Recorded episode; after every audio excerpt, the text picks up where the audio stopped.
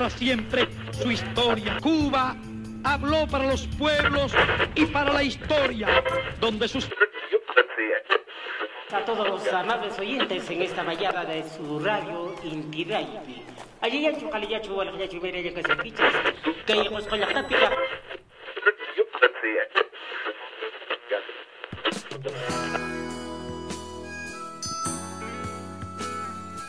Olá, querido e querido ouvinte. Você está ouvindo o Sapienscast, diretamente do interior da América Latina.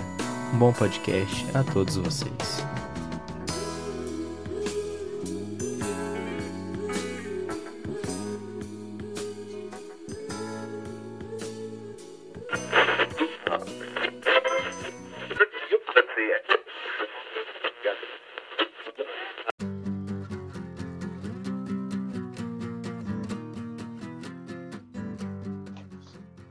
Gente, tranquilo? Aqui quem fala é o Carlito, integrante do Sapienscast, com vocês mais um episódio. E aí, pessoal, beleza? Aqui é o Renan, integrante do Sapienscast, e dessa vez vamos falar sobre os pretos na ciência, tanto na divulgação científica quanto na questão da pesquisa em si, da academia. E é isso, fiquem ligados. E aí, pessoal, aqui é o Felipe Nascimento, e como o Renan e o Carlito já falou, um episódio muito, muito bacana aí para vocês. E a gente trouxe duas pessoas para falarem sobre o tema, que é o Matheus e a Vitória. Bom, o Matheus é graduando em Ciências Biológicas pela Universidade Paulista, a Unip, e a Vitória, ela também é graduando em Ciências Biológicas pela Universidade de Brasília, a UNB. Ambos são divulgadores científicos, então fica ligado nos links que estão aqui no episódio para você acompanhar mais do trabalho deles. Pessoal, é um prazer recebê-los aqui. Olá pessoal, tudo bem? Eu sou a Vitória, muito bem apresentada aí por vocês. Primeiramente é um prazer estar aqui e a gente vai desenrolar aí esse papo sobre ciência e divulgação científica. Olá pessoal, eu sou o Matheus, é... mais uma vez agradecido pelo convite e vamos bater um papo bem interessante sobre essa questão, sobre ciência e sobre os, os pretos da academia, né?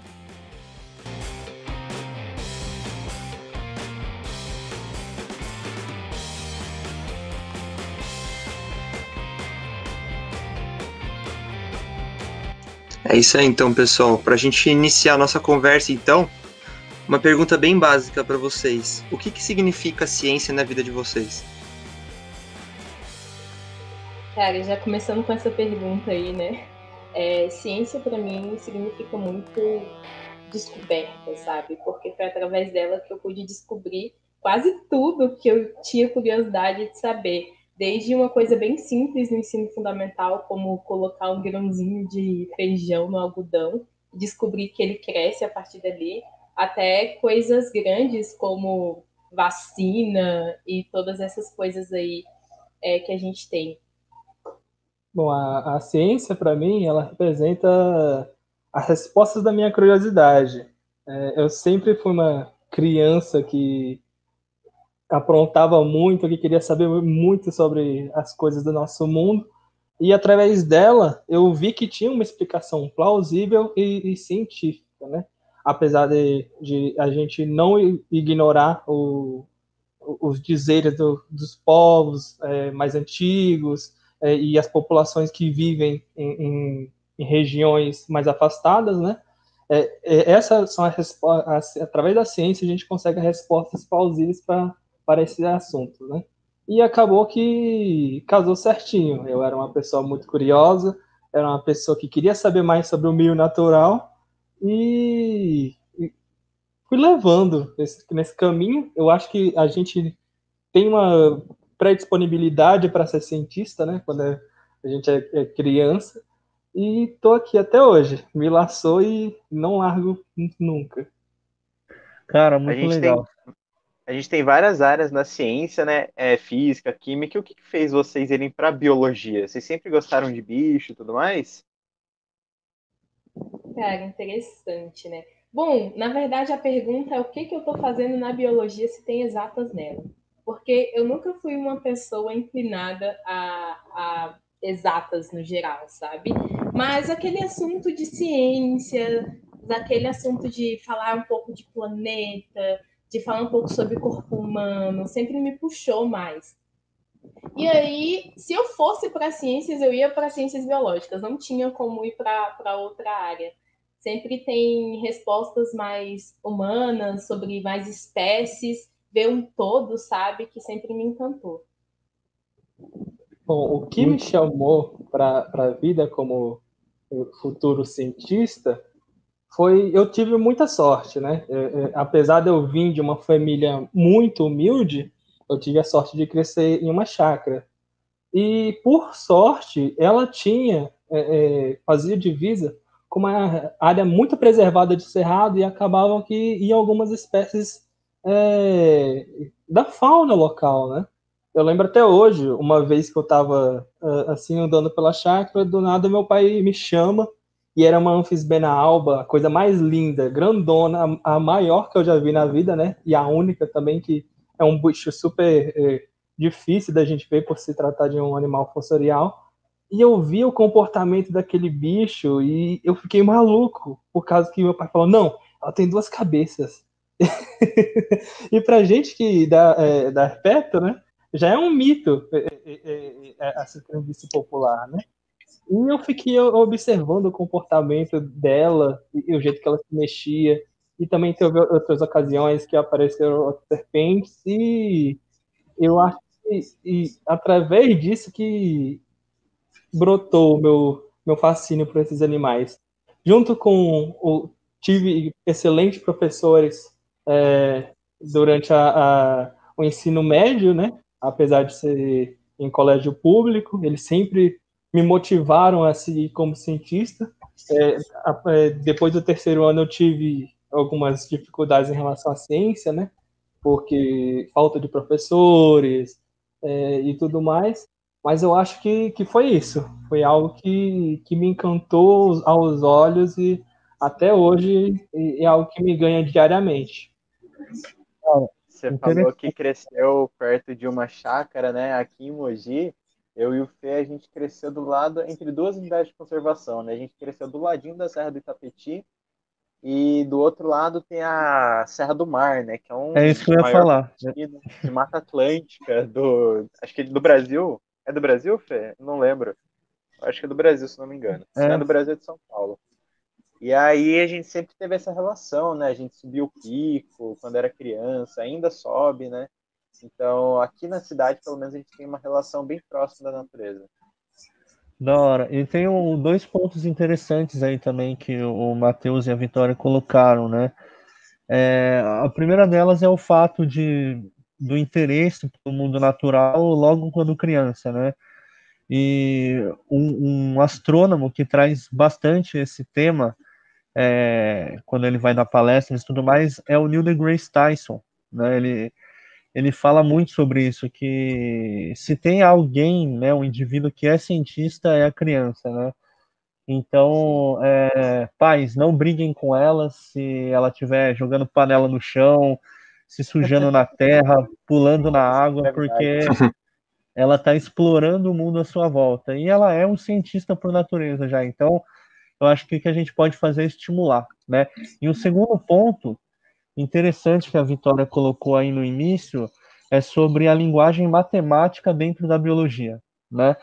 E como tem muita gente que não sabe o porquê disso, eu acho interessante a gente dizer que a matemática ela é a linguagem da ciência, né? Sobretudo na física, né? A gente descreve o mundo natural através de equações da álgebra e tudo mais.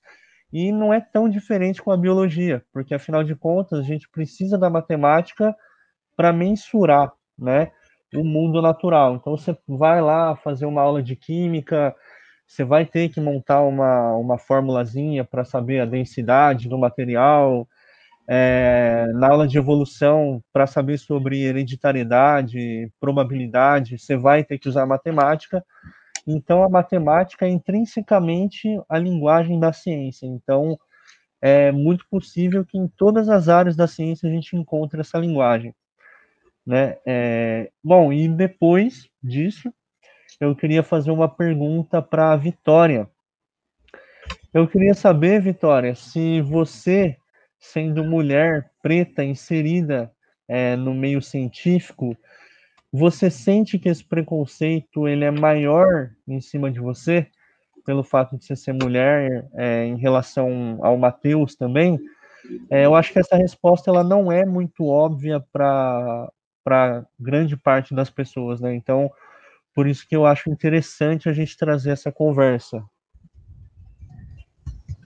É verdade, Felipe, muito bem colocado, né? Muito pouco se fala sobre o local de gênero e raça dentro da ciência. E quando isso está envolvido né, na mesma pessoa, tem-se as suas dificuldades.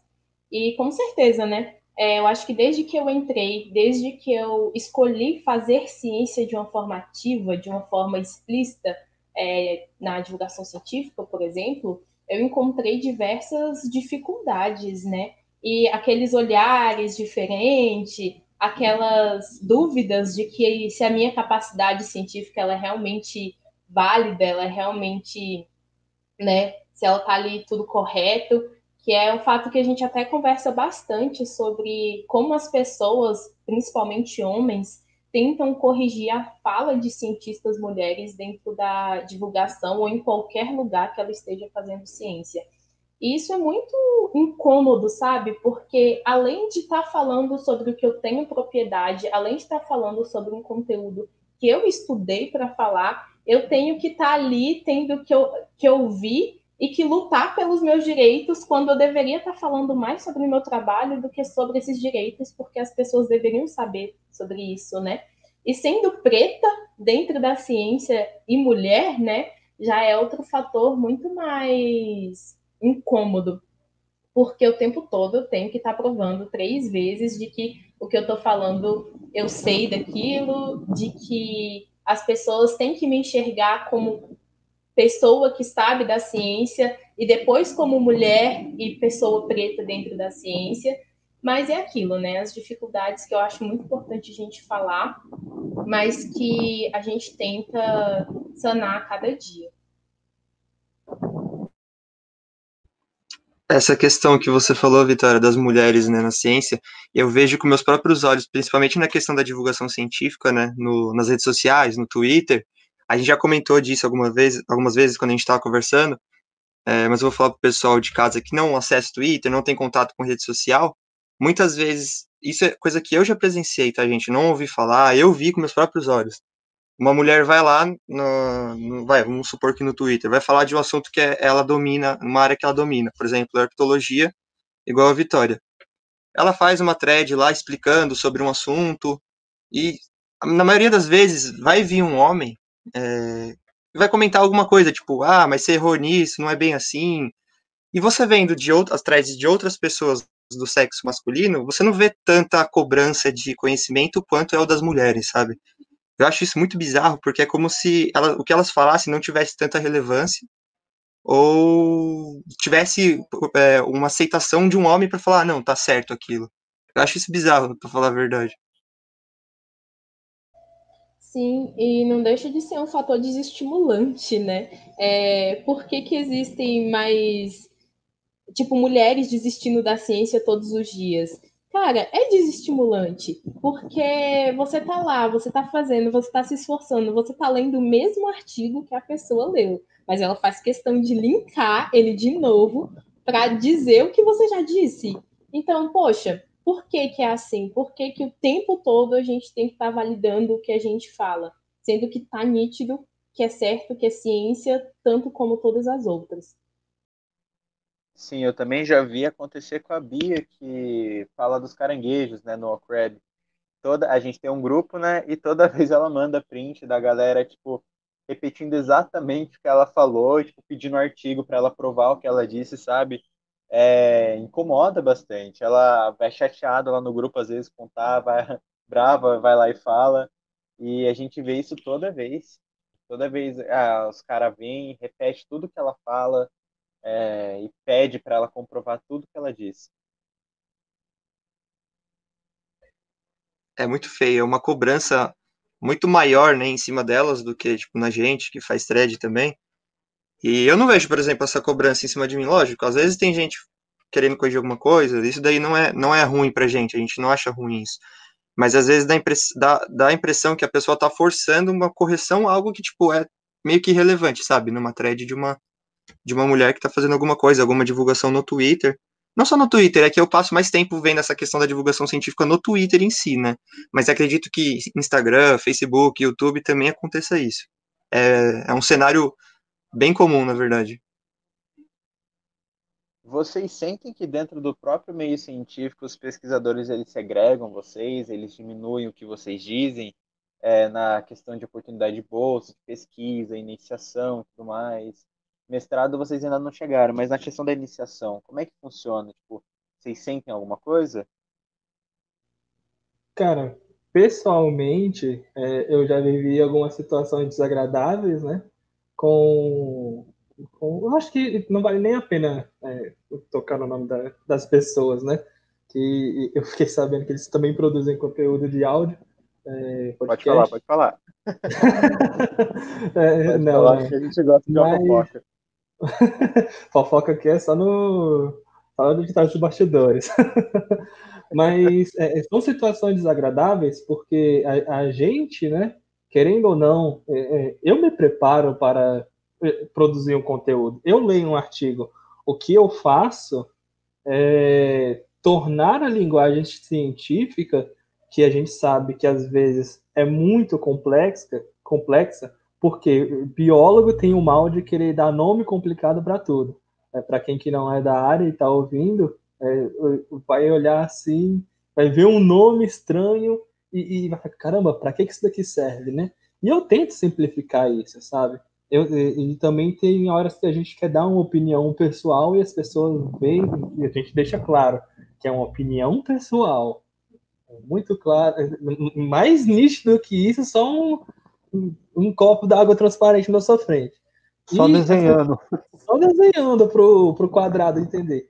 Mas é, é, é complicado, sabe? A gente tem uma. Parece que as pessoas têm uma visão que a gente não é capaz de fazer o mesmo, sendo que a gente usa os mesmos artigos, mesmo, mesmo conteúdo.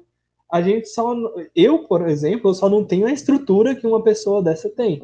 É, é, é, é não sei se vocês sabem, mas eu faço tudo, todo o meu conteúdo que eu produzo, eu faço pelo celular. Eu tenho um Moto G4, né?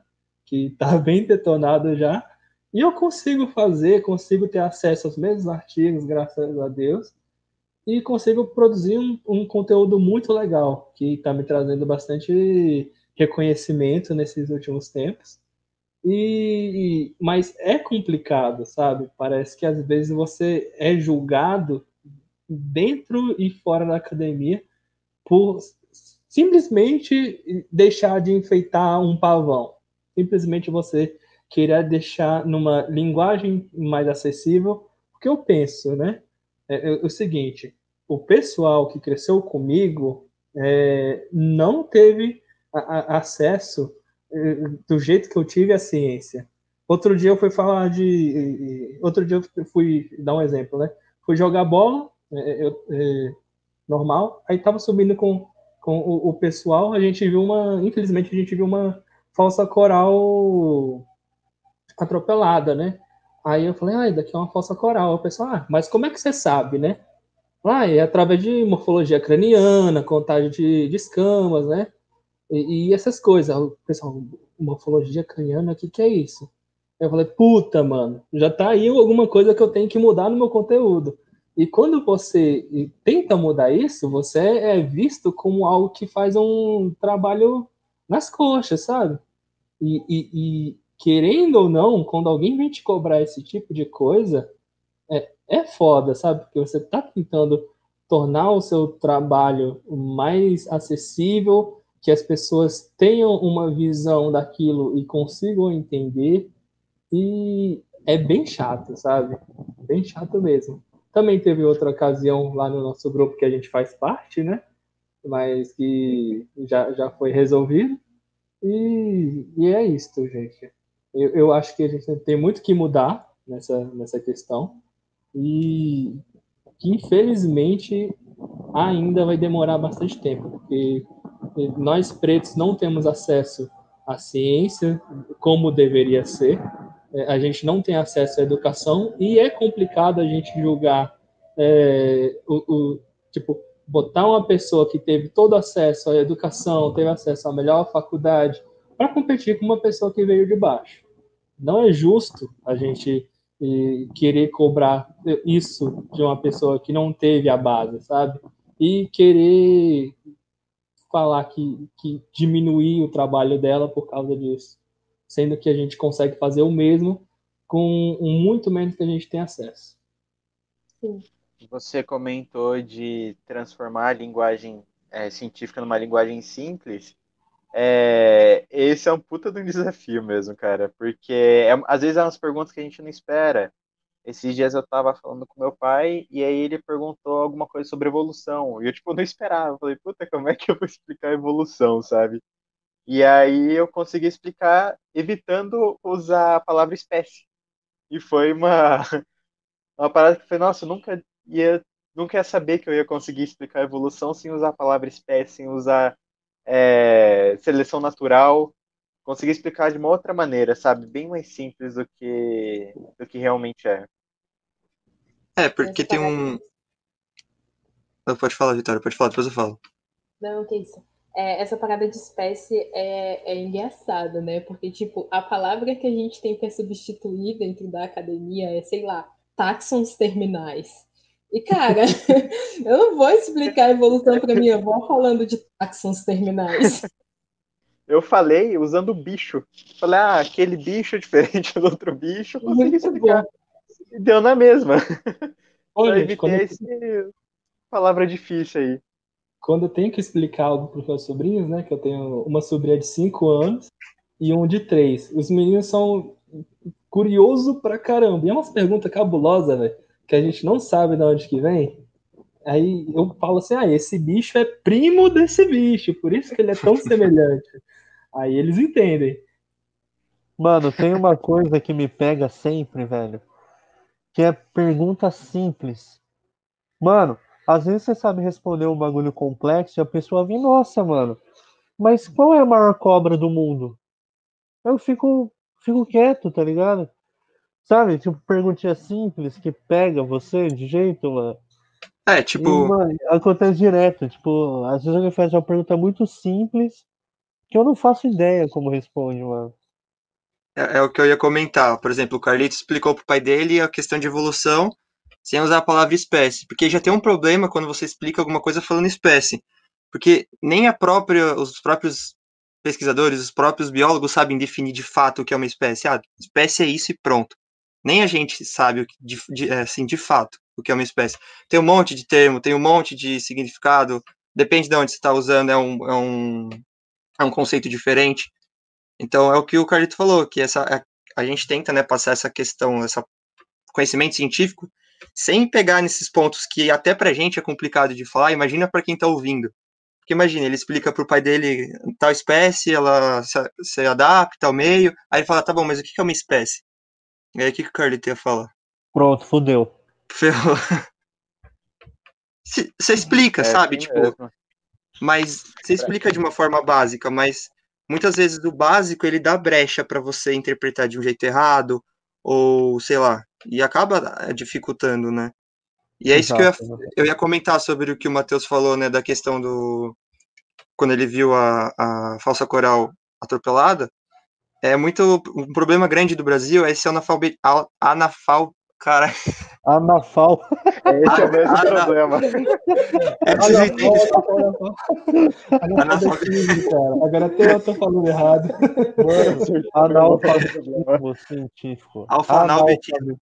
Afanal. Mano, ó, não vai cortar isso não. Não, isso aí vai pro ar. Não, pode deixar pra vocês verem que esse analfabetismo. Cara, esse daí, científico, vocês entenderam? É, vocês verem que de... é sério. A gente vai deixar na descrição aqui, ó, a palavra, porque a gente não consegue falar. Cara, agora eu tô falando errado, culpa do René, velho. Tá, mas é, então, o problema sério do Brasil é essa questão desse daí, né, do, dessa palavra científica, né, que a gente, desde criança, desde a da escolinha, a gente não é incentivado a ir atrás, a buscar o famoso conhecimento, a pensar de forma científica, né? Então, aí chega num momento desse que é, ele fala uma palavra que pra gente da biologia é fácil, né? Por exemplo, morfologia, que a gente sabe que é morfologia, mas aí pessoal, é, a maior parte das pessoas não, não sabe, justamente por causa da falta de, da educação, né? Que é enrustida no Brasil desde de sempre, que a gente vem trazendo esse problema e parece que não vai melhorar nunca. Exato. Ô Renan, explica aí pro pessoal de forma simples, já que você está falando sobre isso. O que, que é a morfologia, é, o aspecto morfológico? Fala aí, simplificadamente. Morfologia, basicamente, é o formato do, do, do, Por exemplo, ele falou morfologia craniana. Então, é as características do crânio, as características é, físicas, né? O formato, acho que a composição também faz parte, a constituição de, de, de, alguma, de, algum, de algum membro, de algum animal, as cores, tudo que você enxerga naquele, naquilo que você está observando. Então, por, por, exemplo, a morfologia de uma coral. Ela é uma cobra pequena, é, fina, tem listras brancas, vermelha, preta, o crânio dela é nesse formato X, os dentes desse formato X, o olho também. É isso. Tipo, é o que você, é o que você enxerga. Boa. Se alguém quiser dar um exemplo, explicar de outra forma, por favor. Porque me, pegou, me, pegou, é, me pegou desprevenido. Matando o peito, matando o peito, gostei. Resumindo bastante, morfologia é o estudo da forma, né? É, no caso, morfo é, vem de forma, logia e estudo. Exatamente. Exato. É isso aí. Ou seja, só é morfologia para ficar mais bonito na literatura, gente. Porque você poderia é. falar forma, aspecto físico. É o, o jeitão jeito. dela. É, é o, jeitão, jeitão dela, tá ligado? Sim, exatamente. é, é bem complicado nessa. Porque é o que eu sempre converso, a gente sempre a gente já comentou, chegou a falar disso, né, uns episódios anteriores, que pra gente, a gente tá conversando aqui, e muitas vezes escapa uma palavra que pra gente, tipo, é do dia a dia, então a gente não tem tanto problema pra gente é, interpretar que aquilo é ruim para quem tá ouvindo. É, é difícil, né? E aí é muito complicado. Essa acho que é a maior dificuldade da divulgação científica, é você traduzir, né? Bom, gente, já que a gente está falando da divulgação científica, falamos das questões do, do racismo né, na, na, academia, vamos juntar um, um, pouco esses tópicos. Vocês sentem é, uma certa segregação na é, divulgação científica nas redes sociais, no Twitter, por exemplo? Você sente que pessoas brancas e pessoas pretas têm uma diferença na hora de, do público, né, de, da, da interação com o público? Como que é essa, essa parada? Então, é, diferença, sim, existe, tem, e é nítido. É, eu tenho, quando eu comecei a divulgação científica, comecei o Mulher da Cobra lá, né? É, a galera começou a me conhecer e divulgar o que eu fazia falando: caramba, até que enfim uma pessoa preta, vou seguir. Não gosto de cobra, mas estou seguindo porque é representatividade. Então, assim, é, por uma área, eu sei que a gente já está muito acostumado a falar dos pontos negativos, de que a gente sabe que tem segregação, a gente sabe que tem racismo velado em todos os meios e o panelinha. Twitter não vai ser um meio excluso disso. A gente sabe que tem panelinha dentre os divulgadores científicos. Mas eu me surpreendi de uma forma positivamente. Quando eu vi a minha galera, sabe? A galera que teve o mesmo acesso que eu. Porque a gente não está falando só de pessoas pretas, nós estamos falando de pessoas pretas, grande, de grande parte periférica, assim como eu, que a gente veio de um lugar onde qualquer coisa é imposta. É tipo, você terminar o ensino médio e trabalhar no subemprego é imposto. Mas você terminar o ensino médio e fazer ciência não é de forma alguma.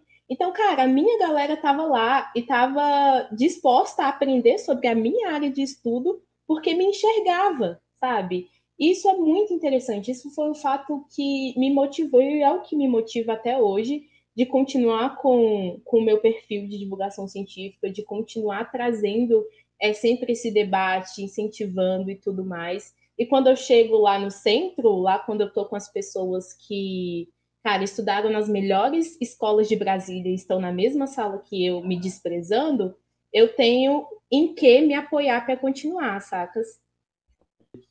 Complementando a Vitória, né? É, no caso, o que eu sinto é que o número de pessoas pretas fazendo divulgação científica é tão pouco que é praticamente um, uma coisa rara, que então a gente fala assim, nossa, tem outro preto fazendo divulgação científica, né? Eu até estava comentando aqui com a, com a Vitória mais cedo sobre a questão de eu querer dar uma cara diferente para o meu, pro meu a página do Twitter, a página do Instagram, de até pensei o nome. Eu, eu, eu, vi o que o Carlito fez recentemente, mas eu já estava com essa ideia há muito tempo, porque, cara, tem uma hora assim que tu cansa, tu fala assim, mano, tá foda, vai fazer daqui, sabe? Você quer dar um ar mais profissional pra coisa. Mas eu pensei que, que se eu tirasse o meu rosto, se as pessoas não vissem que sou eu que estou fazendo, eles achar que, que é só mais um, sabe? Sim. E infelizmente, o número de pessoas pretas que a gente conhece na divulgação científica é, é mínimo, sabe? A gente faz parte de um grupo de WhatsApp que tem mais de 100, se não me engano, tá, tá com 120 pessoas, e eu conto numa mão quantas pessoas são negras. Eu, eu tenho uma conta de, de divulgação científica no, no Twitter e no Instagram, e eu conto numa mão quantas pessoas são negras. Quantas pessoas eu posso falar assim, pô, cara, você tem uma vivência parecida com a minha, Uhum. É a questão de se identificar, é a questão de você ter alguém e olhar assim e, e, falar, cara, se essa pessoa fez, eu também posso fazer, sabe? Independente da área, se for na ciência, se for ah, no seu trabalho, se for criando conteúdo aleatório, mas é importante você dar uma visibilidade, sabe? Então, o, o que eu me enxergo hoje, eu me vejo como um exemplo para que essas pessoas que estão em dúvida se seguem ou não a ciência, elas possam ver, sabe? Ó, oh, aquele cara conseguiu, então provavelmente eu também consigo, independente do esforço que vai ter. É, é eu acho que é necessário a pessoa ter o, o, o direito de escolha e ela poder ter acesso a qualquer conteúdo científico, sabe? E é necessário que as pessoas vejam que também tem pretos fazendo ciência, até para chamar mais pretos para dentro da academia.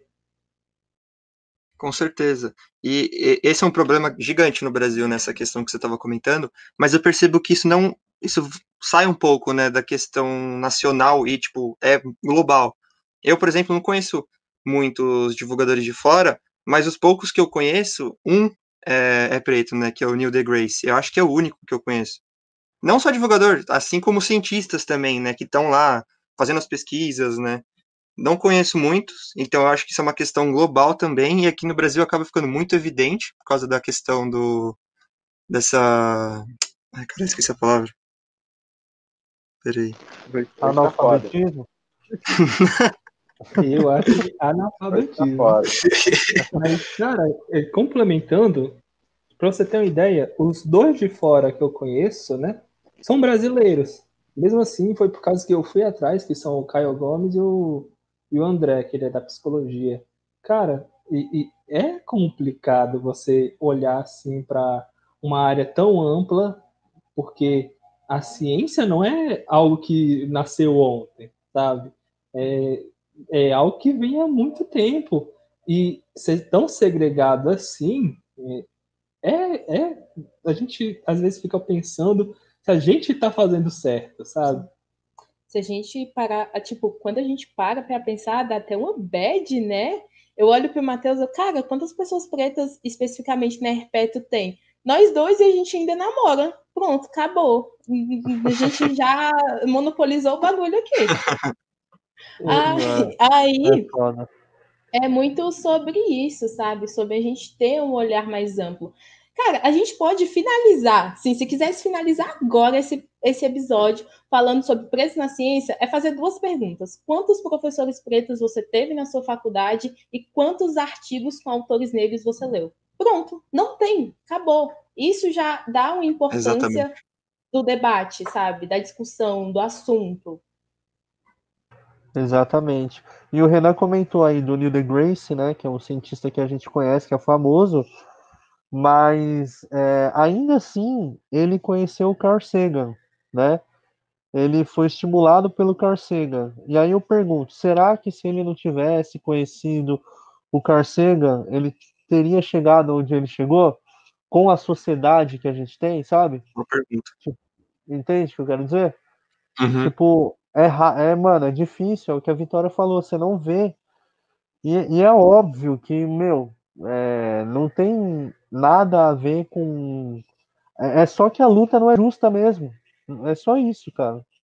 Sim, e não é o que eu falei, né? Não é uma questão nacional só aqui dentro do Brasil, é tipo fora do Brasil, em todos os lugares, em todos os países você vê essa certa diferença, né?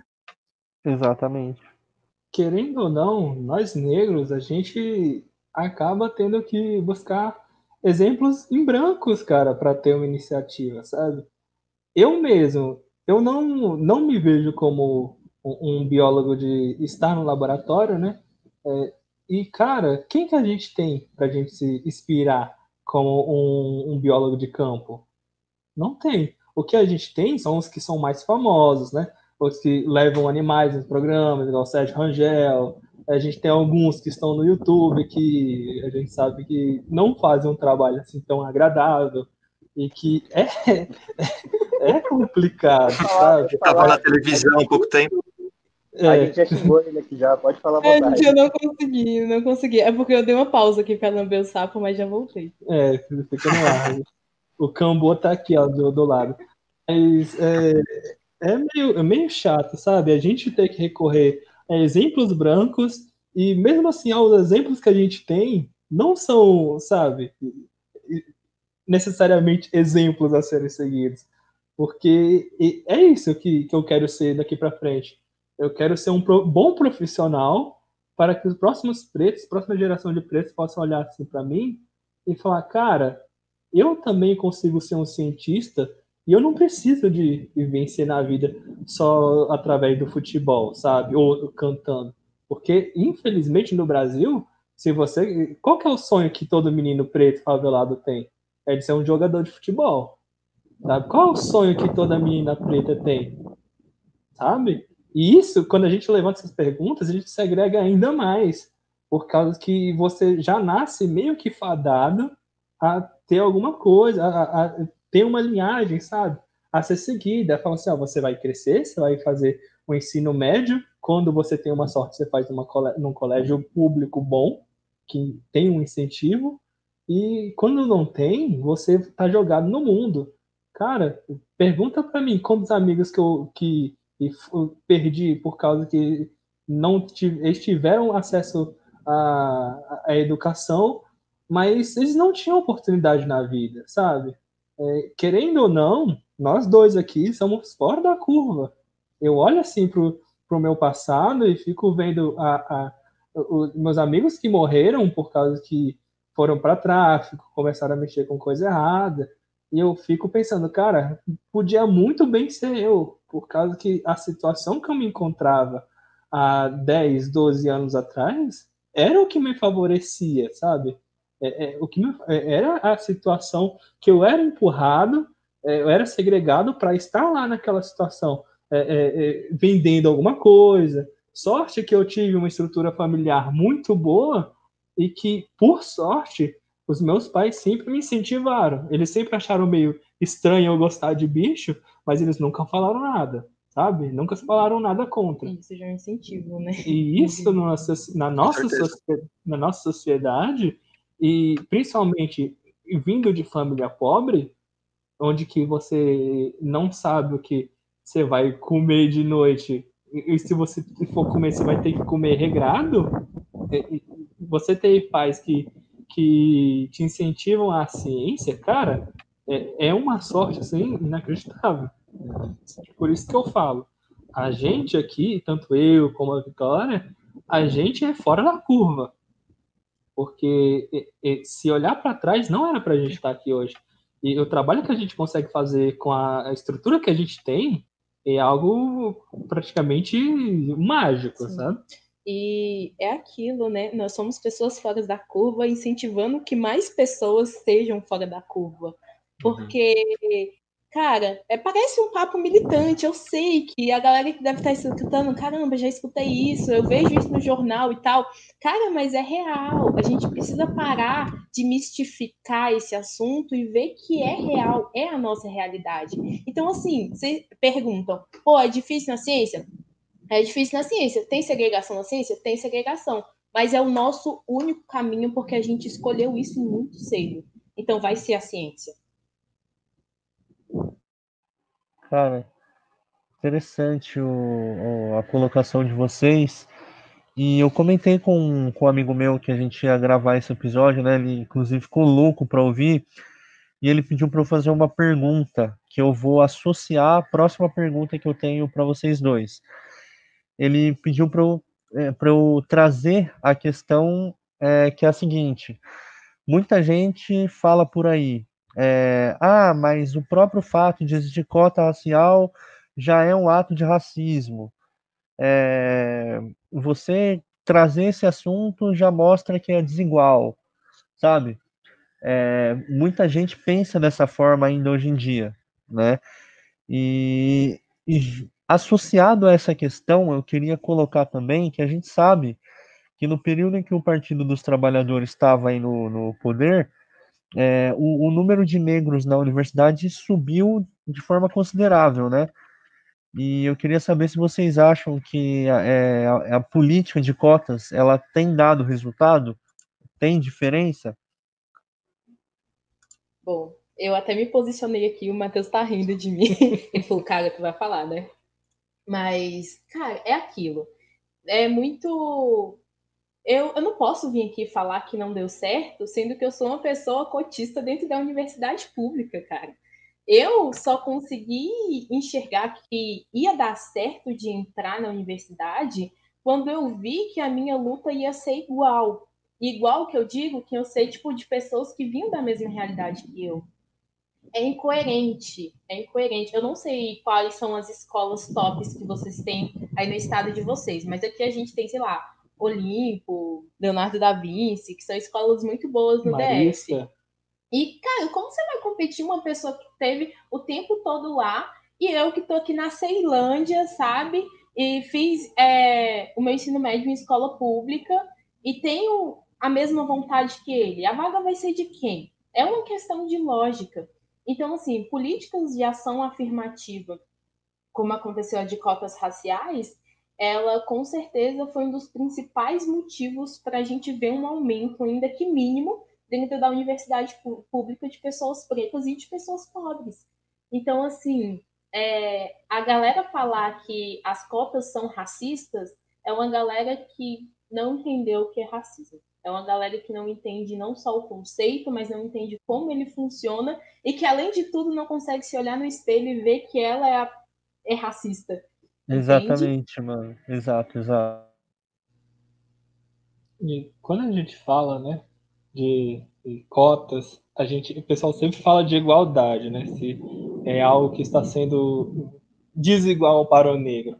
Mas levando em consideração que a gente não tem uma estrutura educacional pública que compete com um colégio por mais que seja o particular mais meia boca que tem, se a gente pegar, botar na balança, a gente vai ver que tem uma diferença gritante.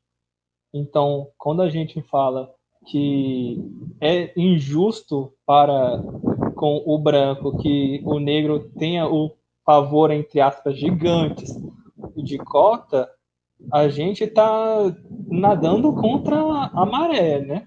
Porque, cara, não existe justiça onde não existe igualdade.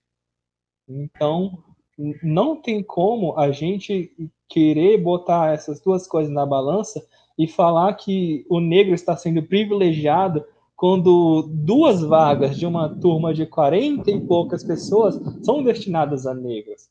Quando a nossa educação básica é precária a ponto de você pegar numa sala de sexto ano de um colégio particular e, e é o que o pessoal está vendo no terceiro ano de um colégio público.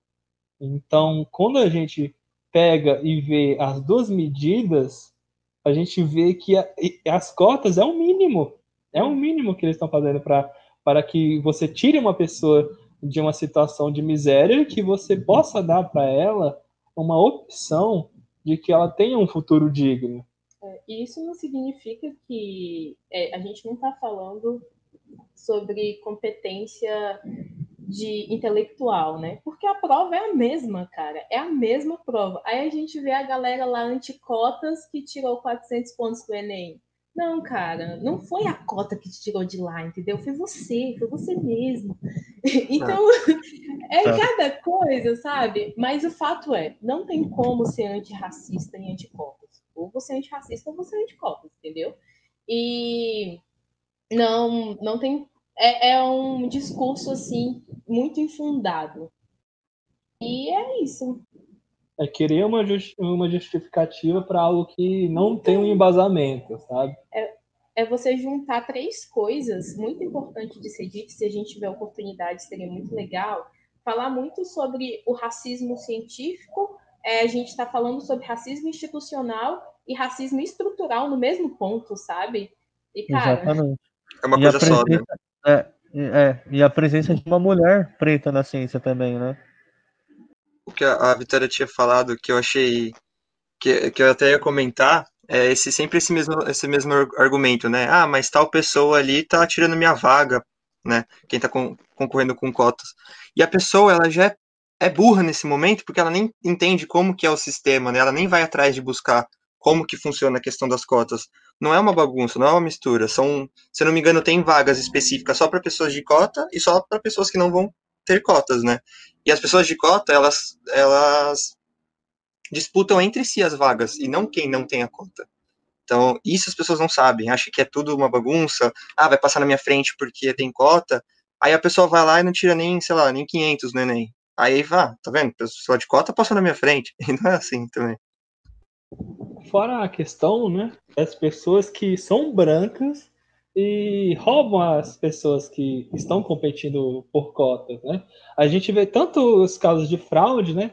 Esse ano aqui na UNB a gente teve pelo menos três, quatro que a galera já está, foi fazer uma investigação e você vê que são cursos bons, são tipo curso de medicina, curso de direito e cara, quando você está tirando a oportunidade de uma pessoa negra periférica de estar lá dentro, você está mudando a vida dela, sabe?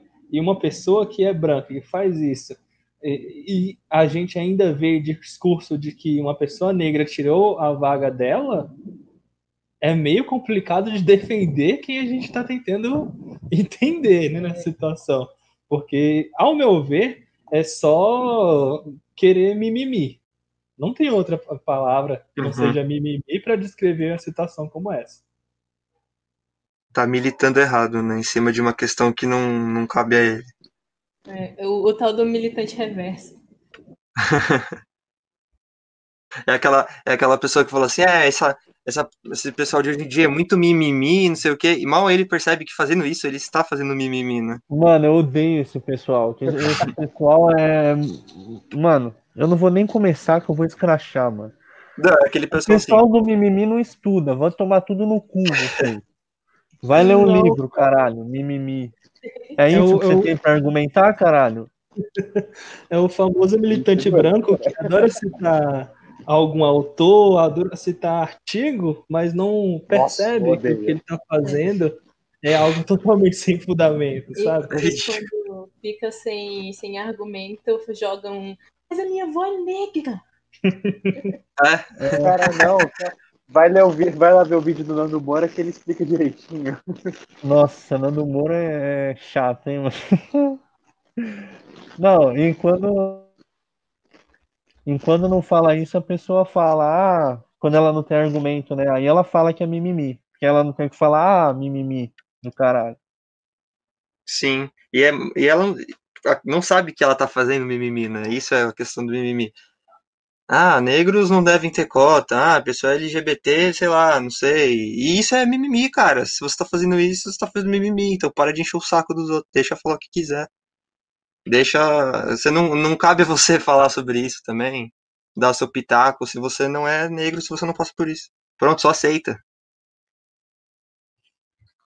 Agora vamos aliviar. A gente já, já ficou bem tensa essa, essa, essa parte, né? A gente xingando meio mundo aí do.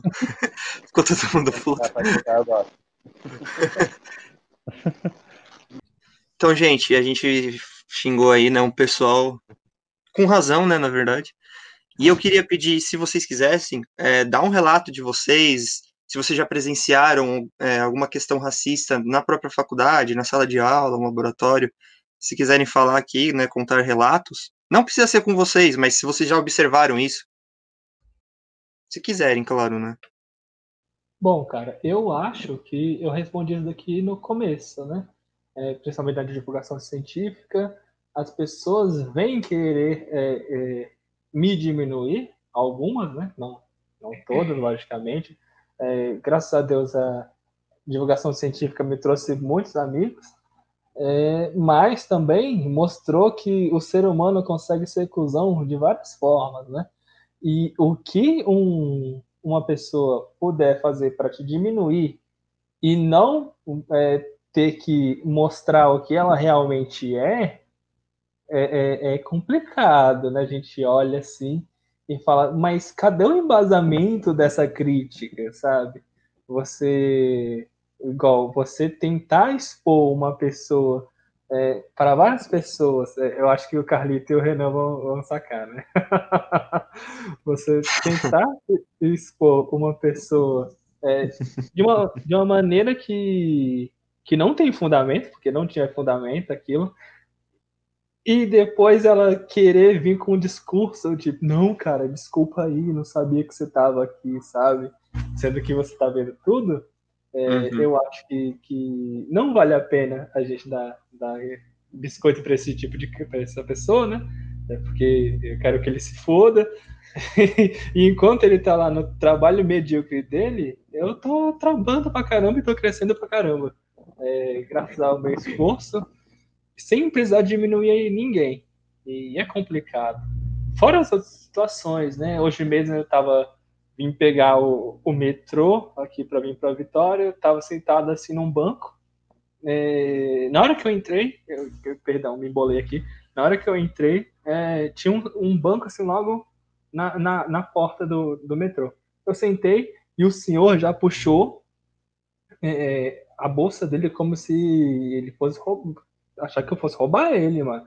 Eu falei, mano, pelo amor de Deus, você acha que eu vou querer roubar um velho? e a calça dele deve dar umas três do meu número. Não tem como, né? É, e depois que, que ele saiu, ninguém sentou do meu lado e todo mundo ficou me olhando torto. É, são situações assim diárias que nós que somos negros, a gente meio que aprende a lidar mas a gente sabe que não é o normal. A gente, o normal é não ter esse tipo de, de situação. O normal é todo mundo se respeitar, e, e, independente de cor. Mas a gente sabe que na situação que a gente se encontra, né, num país onde o próprio presidente fala que não existe racismo, é, é, é, é tenso a gente lidar com, com essas situações. Então a gente só tenta seguir nossa vida e meio que finge que não aconteceu, justamente por já estar acostumado com essas coisas. É como se pela sua cor você já fosse um potencial assaltante, né? Tipo, já é um rótulo que as pessoas colocam na cabeça delas que, tipo, por quê? Da onde que saiu? Por quê que tem que ser assim, né? É bizarro. Sendo que os, sendo que os bandidos estão tudo no poder, de gravata é... e paletó. Isso aí. Felipe foi bem cirúrgico agora. É igual, o... é igual o Baco falou numa entrevista que ele, que teve, né? É, no, no Flow Podcast recentemente. É, a partir do momento que você olha para uma pessoa e você sente algo, é, seja uma sensação de perigo, uma sensação de, de alerta, existe alguma coisa que tá errado dentro de você, sabe? Se você olha pro. Ele deu o exemplo de uma criança de, de seis anos é, preta que estava passando na rua e encontra uma criança de 12 anos branca, sabe? E se, essas, se uma criança branca se sente.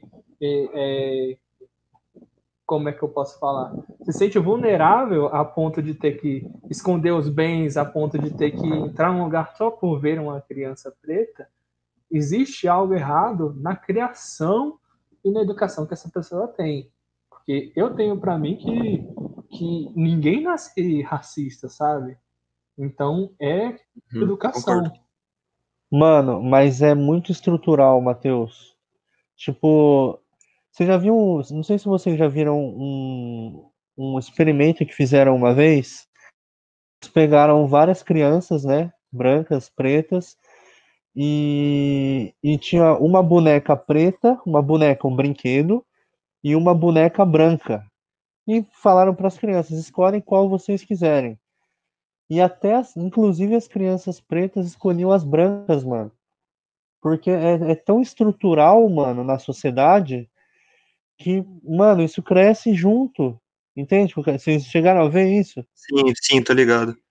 É como se o próprio marketing, né, a própria indústria da, da informação, ela influenciasse você aí do lado das crianças brancas, porque aquele é o padrão de beleza, é aquilo ali que é bonito, o outro não. O outro. Sim, é horrível, é horrível isso, mano. Uma criança Sim. preta escolhendo uma boneca branca, porque elas falavam que era mais bonita. Mano, isso é horrível, velho. É, é, só você olhar.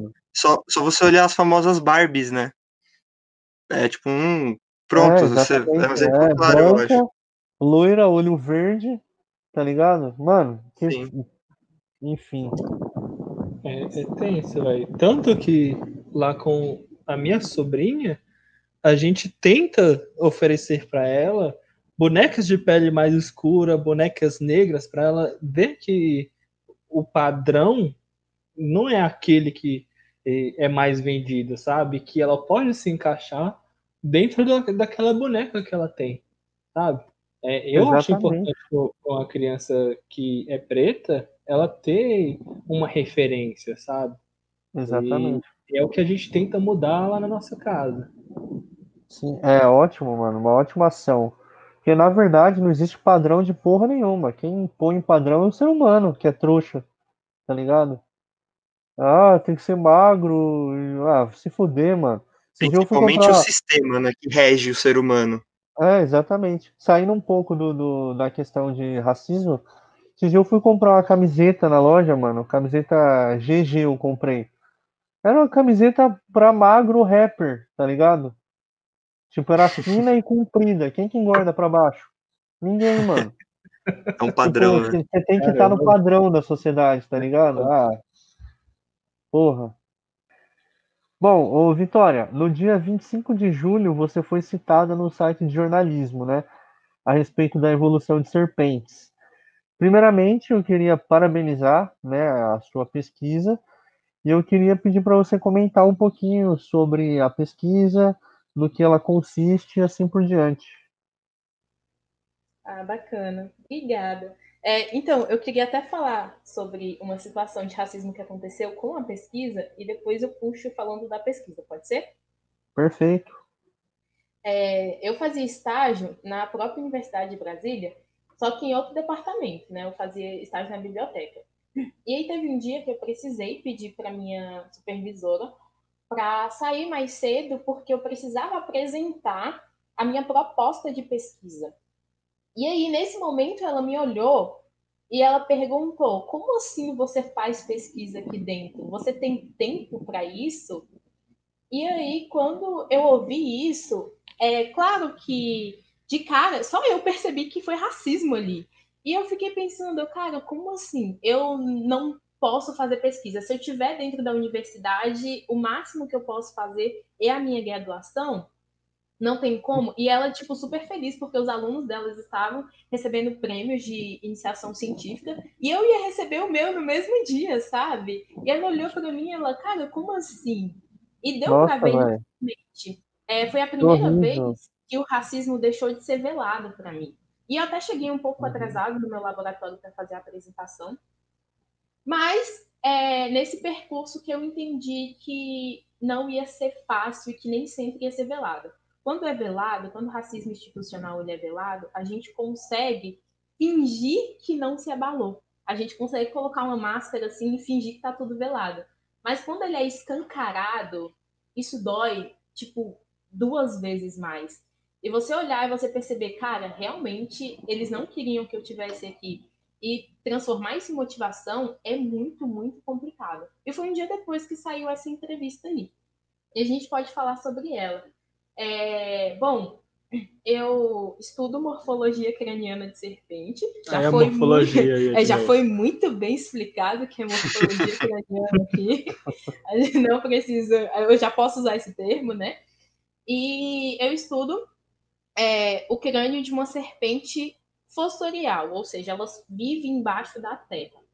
E ela é pequenininha, estuda uma espécie africana. E o que, que acontece? Essa, esse grupo de serpentes, ele é um grupo que não tem movimentação no crânio, ou seja, ela não tem aquela característica de abrir o crânio, como a gente sabe que as serpentes têm, né? É toda essa cinese, se eu posso dizer assim. E aí é, a gente descobriu, a gente não, o pesquisador, lá em 1970, de que uma espécie poderia ter essa movimentação. E se ela tivesse essa movimentação, seria uma diferença dentro de todo o grupo dessas serpentes. E aí, em 2019, eu fui convidada pela minha orientadora para acarretar, né, e seguir com esse estudo craniano aí dessa pesquisa. E como foi um estudo muito inovador, não tinha nenhum estudo, nenhuma, nenhuma descrição do crânio dessa espécie, acabou chamando um pouquinho a atenção. E aí saiu esse, essa entrevista aí. Graças, o, o artigo foi submetido e em breve teremos aí uma publicação com, de minha autoria, com a colaboração das pesquisadoras, e é isso. Cara, muito legal. Meus parabéns novamente. É, se tiver a possibilidade, é, eu não sei se esse artigo está disponível, ou a gente pode colocar o link do, do site né, de jornalismo que publicou sobre isso aí. Se você permitir, a gente gostaria. Massa. É, o link eu posso compartilhar com vocês e vocês colocarem sim o link da reportagem. O artigo ele vai ser publicado em uma edição especial da revista The Anatomical Records, mas ainda não. Ele foi aceito, mas a publicação vai sair no próximo ano, em janeiro, fevereiro, por aí. É, mas da reportagem, posso, sem problema. Perfeito. Muito obrigado. Aproveitando que a gente está nesse clima aqui, conta um pouquinho das suas histórias de campo. Qual foi o maior perrengue que vocês já passaram?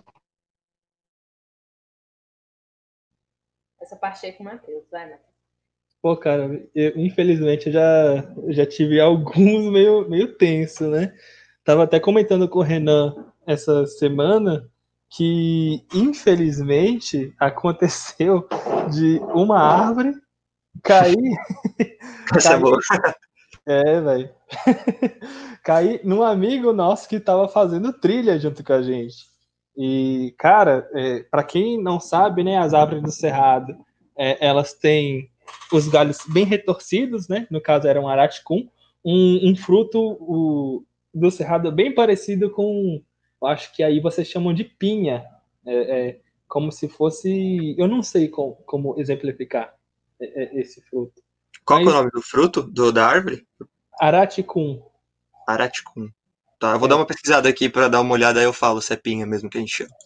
É uma árvore que tem lá por volta dos seus 5 metros, só que ele deu o azar de essa árvore ter um cupinzeiro logo na raiz e ter passado um, uma queimada muito grande. A gente estava no caminho para a trilha e aconteceu de um amigo nosso ele escorar nesse galho, nesse tronco.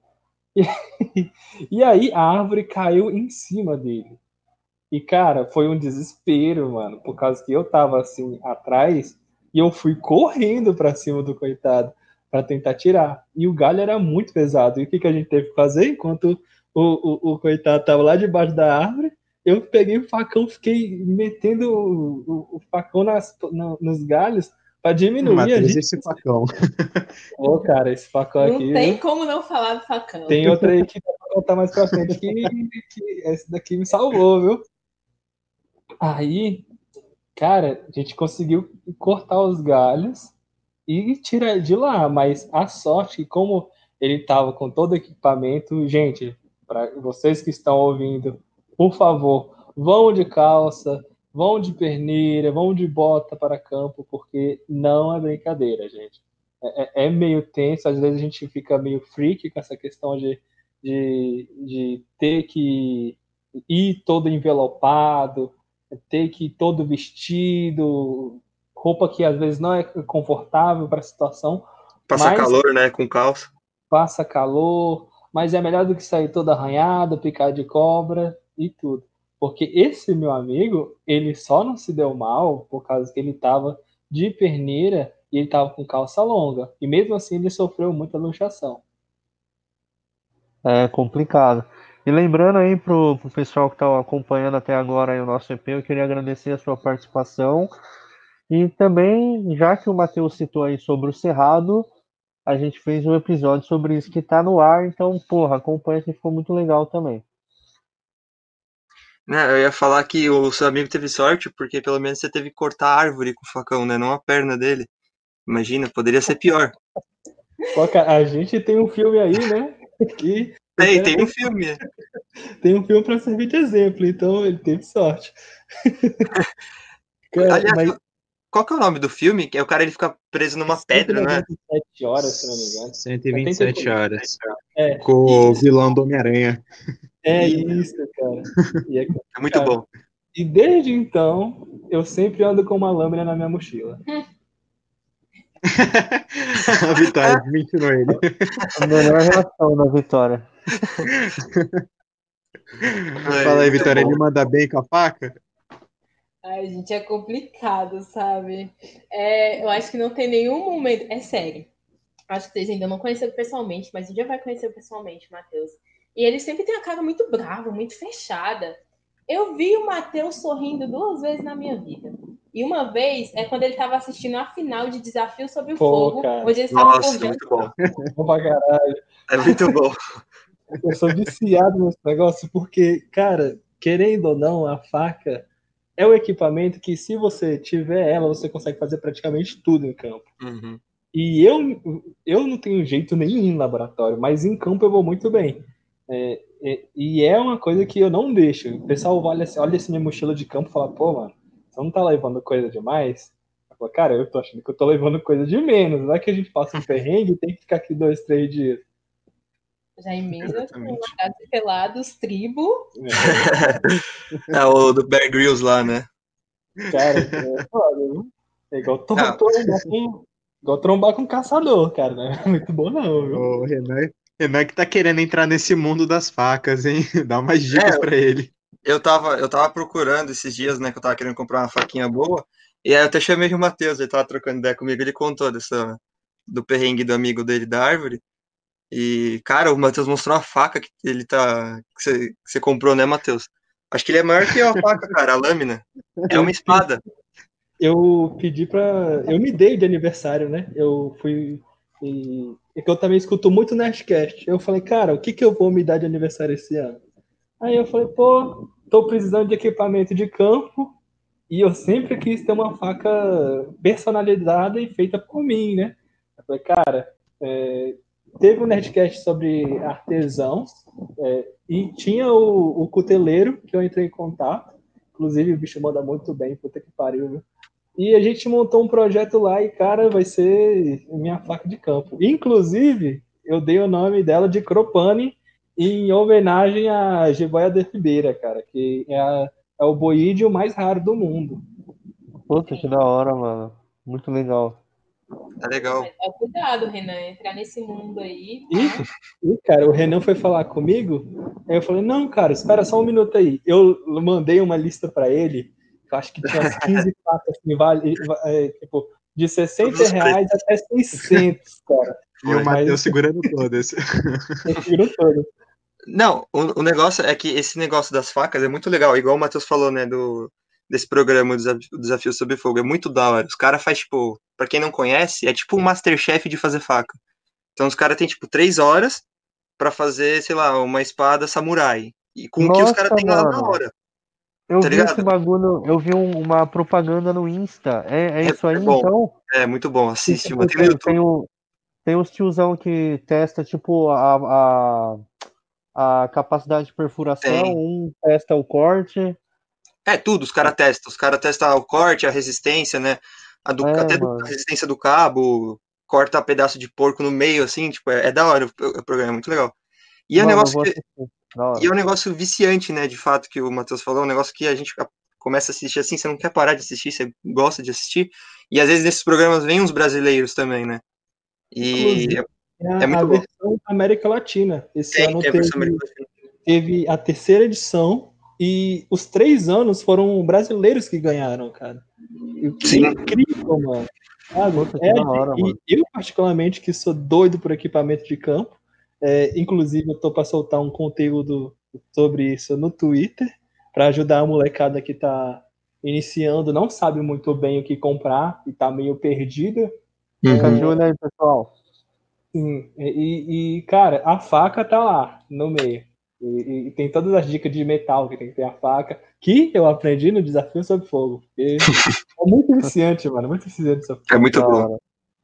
E é tipo, é o que a gente tava falando, é muito louco você ficar vendo, mas, por exemplo, eu, eu só fico olhando assim entre o Mercado Livre, entre site de faca, o Felipe mostrou um esses dias, fiquei olhando também, mas eu só namoro, porque eu não tenho dinheiro pra comprar, porque, mano, é, é um negócio que, tipo, você vai dar a sua vida aquilo, sabe? Você precisa daquilo, você precisa de um negócio confiável. Então, um negócio confiável é um negócio bem feito, com materiais caros.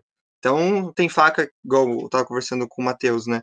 Do cunteleiro aqui do Brasil, acho que o mais famoso, é faca, tipo, de 500 reais pra cima. Mas também é o que o Matheus falou, é, dura ah, pra sempre. Três gerações, quatro gerações suas. Porque o negócio não te deixa na mão. E às vezes você investir num negócio de 600, 700 reais, na hora que você passa um perrengue no campo, cara, é tipo, vale totalmente a pena. Imagina se o Matheus não tivesse a faca no dia do, do amigo dele lá. Sabe? Exatamente, mano. Se fosse uma faquinha meia boca, ia quebrar, tá ligado? Eu Ah, vou falando com o Carlito também eh, na questão do binóculo também, né, cara? A gente estava conversando eh, sobre equipamento e ele estava querendo comprar um. Eu mandei um que para ele é, é, não é tão bom, mas é melhor que nada, sabe? Às vezes é melhor a gente comprar um equipamento que é relativamente bom para a gente não ficar numa situação merda é, e ele quebrar lá, mas algo que você também não precisa de investir tanto, sabe? Sim. E pra gente que tá no meio do mato, cara, não tem como a gente ter algo meia boca. Porque numa situação onde a gente precisa de daquilo para trabalhar, ou sem aquilo a gente passa perrengue, a gente não consegue fazer comida, a gente não consegue acender um fogo, cara, é muito trash, sabe? Só quem já passou frio, todo molhado de chuva, sabe como é que é.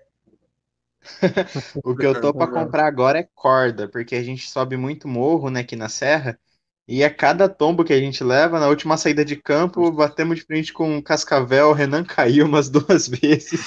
E aí a corda, a corda e o mosquitão ia bem pra caramba. É, esse, esse último campo aí foi legal. A gente tava. Pode falar, Vitor, depois eu comento. Não, só falar, a gente tava fazendo umas, umas medições de, de terreno, de área, assim, né? Delimitando umas áreas. E eu não lembro agora, porque acho que faz umas três semanas que a gente foi fazer esse campo. Mas acho que tinha que, tipo, andar 20 metros, aí 20 metros, esticando barbante, assim, né? E era, tipo, não era trilha, era no meio do mato mesmo. Inclusive, o cara que tava com a gente, ele ia cortando na hora, né? Abrindo a, a picada lá.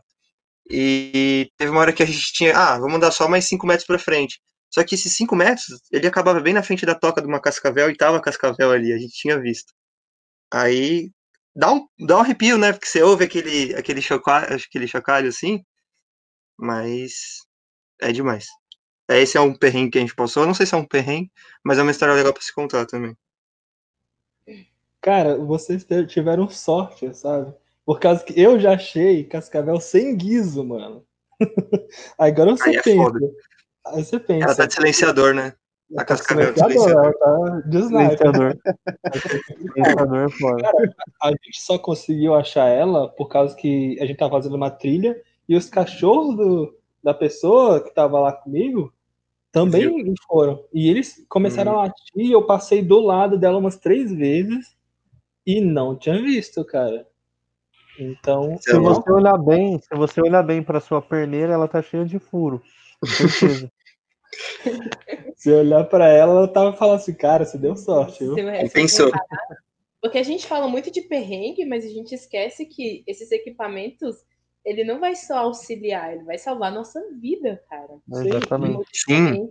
A gente tá mexendo com a natureza, com o sistema e tudo mais, mas, cara, a gente tá ali, sabe? Isso não significa que ela vai ser mais de boinha porque sabe que é biólogo, não. Nossa, um biólogo aqui, vamos, vamos, vamos ficar de boa. Vou respeitar ele, ele me respeita. Não, calma no cu do biólogo.